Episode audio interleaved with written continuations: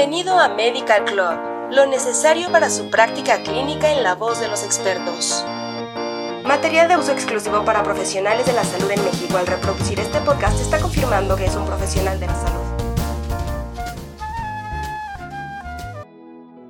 Hola, este es el podcast de salud cardiovascular y metabólica de Medical Club. Prepárate para escuchar la interesante información que hemos preparado para ti. La presión arterial es una característica importante de la salud general y de uso frecuente como herramienta de diagnóstico inicial. La hipertensión arterial, por otra parte, es considerada actualmente como la mayor amenaza a la carga global de enfermedad cardiovascular. Sigue siendo el diagnóstico más común en la práctica de la atención primaria de adultos y el factor de riesgo más sobresaliente de enfermedad cardiovascular. En la práctica clínica, los valores de corte de la presión arterial se emplean por razones pragmáticas para simplificar el diagnóstico y las decisiones sobre el tratamiento. La hipertensión arterial se define como una presión arterial sistólica igual o mayor a 140 milímetros de mercurio, o una presión arterial diastólica igual o mayor a 90 milímetros de mercurio. Esta clasificación se utiliza de igual forma para jóvenes, adultos de mediana edad y ancianos, mientras que en niños y adolescentes se adoptan otros criterios basados en percentiles. El método auscultatorio o de Korotko ha sido el enfoque tradicional para medir la presión arterial sistólica y la presión arterial diastólica. Para realizar mediciones auscultatorias, se envuelve un manguito de presión arterial alrededor del brazo del paciente y se infla, lo que hace que la arteria braquial se ocluya y se detenga el flujo a través de la arteria. A medida que el manguito se desinfla gradualmente, el flujo sanguíneo se restablece y se acompaña de sonidos que se pueden escuchar con un estetoscopio sostenido sobre la arteria braquial en el espacio antecubital. Dentro de los tipos de esfigmomanómetros se utiliza el de mercurio, el cual ha sido el estándar de referencia para la medición de la presión arterial en el consultorio durante varias décadas gracias a que posee un diseño simple y no está sujeto a variaciones sustanciales entre los modelos elaborados por distintos fabricantes. Por otro lado, los esfigmomanómetros aneroides se han vuelto comunes en el entorno clínico para el método auscultatorio, ya que en algunos lugares se han retirado los dispositivos de mercurio. Los esfigmomanómetros aneroides son susceptibles a errores y pérdida de calibración, especialmente cuando se manejan con dureza aquellos que son montados en una pared son menos susceptibles a los traumatismos y por lo tanto pueden requerir una calibración menos frecuente que los dispositivos móviles.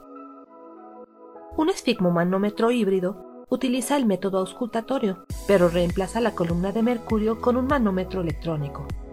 Aquí, al igual que con todos los métodos de auscultación, un observador debe seguir escuchando los sonidos de Korotkov y registrar los valores de presión arterial.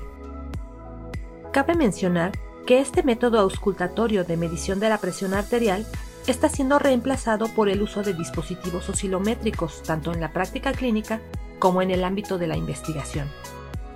Los dispositivos oscilométricos se utilizan comúnmente para medir la presión arterial en entornos clínicos, ambulatorios, domiciliarios y hospitalarios, con lecturas basadas en la amplitud de las oscilaciones registradas en las paredes laterales de la parte superior del brazo. La mayoría de los dispositivos oscilométricos estiman la presión arterial cuando se desinfla el manguito, pero algunos obtienen estimaciones de la inflación. Los monitores de presión arterial automatizados en el consultorio son aquellos con la capacidad de registrar múltiples lecturas de presión arterial después de un periodo de descanso con una sola activación. Los actuales proporcionan un promedio de estas lecturas y no es necesario descartar la primera. La presión arterial automatizada en el consultorio se puede realizar con o sin personal presente, lo que se denomina presión arterial automatizada en el consultorio atendida y desatendida respectivamente. ¿Sabías que? En un gran número de personas, la primera medición de la presión arterial que se toma durante una visita al consultorio es más alta que las mediciones posteriores. Un estudio en adultos estadounidenses estimó que durante su primera medición de presión arterial, hasta un 35% de las personas con presión arterial sistólica de 140 a 159 milímetros de mercurio y presión arterial diastólica de 90 a 99 milímetros de mercurio en realidad resultaron con presión arterial menor a 140-90 milímetros de mercurio cuando se utilizó el promedio de tres mediciones.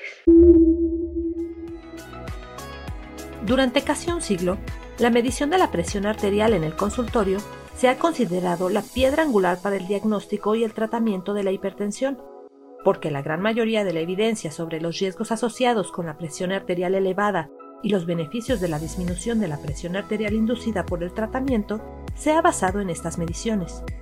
Sin embargo, actualmente se reconocen varias fuentes de error en la medición de la presión arterial en el consultorio, entre las que destacan fenómenos de bata blanca, hipertensión enmascarada, dispositivos inexactos y factores relacionados con el observador, como metodología imperfecta, error y sesgo del observador, así como falta de estandarización de las circunstancias de medición.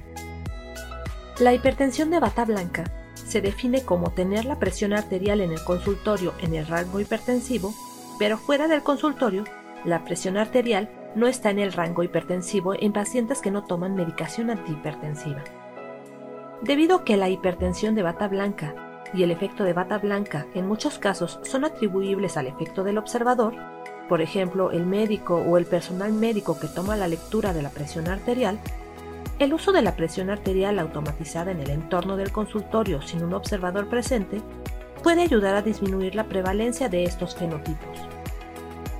El efecto de bata blanca se ha relacionado con la hipertensión no controlada en el consultorio y la hipertensión pseudoresistente, que pueden subestimar el control de la presión arterial cuando se evalúa posteriormente mediante la monitorización ambulatoria de la presión arterial o la monitorización domiciliaria de la presión arterial. Por otra parte, la hipertensión enmascarada se refiere a una presión arterial media tomada fuera del consultorio y que se encuentra en el rango de hipertensión, mientras que la presión arterial medida en el consultorio no se encuentra en el rango hipertensivo.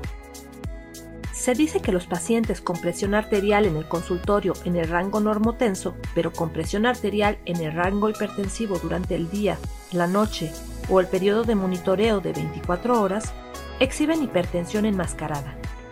La definición de hipertensión enmascarada se aplicó originalmente solo a personas que no estaban tomando terapia antihipertensiva, la hipertensión enmascarada está presente en aproximadamente del 15 al 30% de la población adulta general, cuya presión arterial en el consultorio se encuentra en el rango normotensivo. Debido a estas muchas deficiencias, las pautas de la Asociación Americana del Corazón del 2017 recomiendan la medición de la presión arterial en el consultorio únicamente como un método de cribado para el diagnóstico de hipertensión y la medición de la presión arterial fuera del consultorio, ya sea ambulatoria o en el hogar, como método de diagnóstico. Aquí concluimos este capítulo de salud cardiovascular y metabólica en Medical Club. Suscríbete a nuestro canal para escuchar el siguiente. Hasta la próxima. Esto fue Medical Club